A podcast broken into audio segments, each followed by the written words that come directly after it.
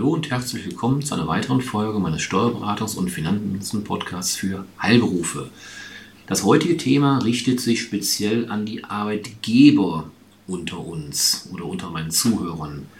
Ähm, es gibt nämlich Neues im Lohnbereich, in der Lohnbuchhaltung. Und zwar gibt es eine sogenannte, neuerdings eine sogenannte elektronische Arbeitsunfähigkeitsbescheinigung. Wir kennen das alle, Herbstzeit ist Erkältungszeit. Sie können ein Lied davon singen, wenn Sie kleine Kinder haben und die dann nicht in den Kindergarten dürfen. Aber gut, das ist ein anderes Thema. Das erfordert auch nochmal große Organisationstalente. Aber wir kennen es alle. Wie gesagt, in der Herbstzeit ist nun mal die Erkältungszeit und auch Arbeitnehmer, ihre Arbeitnehmer werden natürlich einmal krank und müssen dann spätestens am vierten Tag der Arbeitsunfähigkeit ihrem Arbeitgeber, also Ihnen, den sogenannten gelben Schein, also die AU, die Arbeitsunfähigkeitsbescheinigung, vorlegen.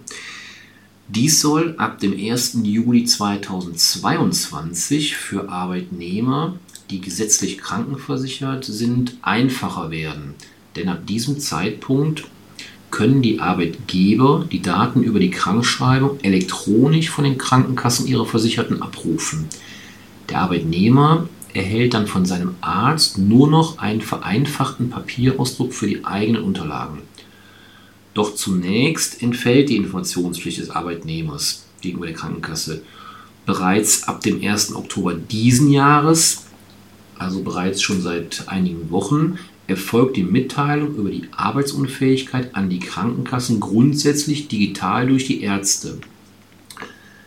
Arbeitnehmer sollten jedoch im vierten Quartal 2021, also in unserem laufenden Quartal, noch bei ihren Praxen nachfragen, ob diese bereits die Telematik-Infrastruktur nutzen und die elektronische Arbeitsunfähigkeitsbescheinigung, Kurzform EAU, also E für elektronisch, AU für Arbeitsunfähigkeitsbescheinigung, ob die diese ausstellen, denn aufgrund von technischen Problemen wurde eine Übergangsregelung vereinbart.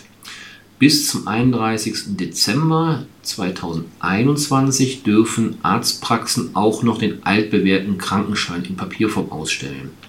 Hinweis an dieser Stelle, Vorsicht ist bei nicht gesetzlich krankenversicherten Arbeitnehmern geboten. Diese müssen bis auf weiteres ihre Krankenkasse und auch ihren Arbeitgeber nach dem alten Verfahren selbst informieren. Ja, auch geringfügig Beschäftigte, also die sogenannten Minijobber, müssen ihren steuerlichen Pflichten selbstverständlich nachkommen und Lohnsteuer bezahlen. Die Art der Besteuerung kann hierbei jedoch variieren wird die geringfügige Beschäftigung über die Minijobzentrale abgerechnet, fallen pauschal 2% Lohnsteuer an, die der Arbeitgeber trägt. Eine Angabe in der Einkommensteuererklärung des Arbeitnehmers ist dann nicht mehr notwendig. Aber auch eine individuelle Besteuerung nach den Lohnsteuerabzugsmerkmalen des Arbeitnehmers ist grundsätzlich möglich. Die Bundesregierung möchte sicherstellen, dass alle Steuern für Minijobber korrekt angemeldet und entrichtet werden und hat daher neue zusätzliche Angaben zur Lohnsteuer für die Entgeltmeldung von geringfügig Beschäftigten definiert. Demnach gilt ab 1. Januar 2021 eine erweiterte Meldepflicht, die aber erst zum 1. Januar 2022 umgesetzt wird. Neu ist ein sogenannter Datenbaustein Steuer, der dann die Steuernummer des Arbeitgebers, die Steueridentifikationsnummer des Beschäftigten, also des Minijobbers, und eine Kennziffer zur Art der Besteuerung, also pauschal 2% oder individuell nach dem Lohnsteuerabzugsmerkmal des Arbeitnehmers enthält. Wichtig für Sie alle, als alle Arbeitgeber, ist, bei bereits laufenden Beschäftigungsverhältnissen, die über den 31. Dezember 2021 hinaus bestehen bleiben, müssen diese Angaben bereits in der Jahresmeldung für das Kalenderjahr 2021 enthalten sein. Arbeitgeber sollten daher zeitnah prüfen, ob ihnen die Steueridentifikationsnummer ihrer Arbeitnehmer vorliegen und diese im Zweifel zeitnah anfordern. Sofern Sie Ihren Steuerberater mit der Lohnabrechnung beauftragt haben, benötigt dieser dann diese Daten spätestens also bis zum Jahresende.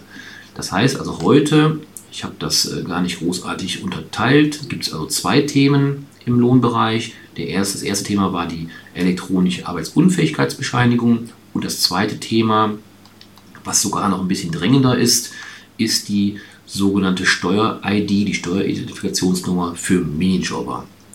Ja, kurze Folge heute, knapp fünf Minuten, ähm, aber gleichwohl sehr wichtig. Kurze Tipps an der Stelle.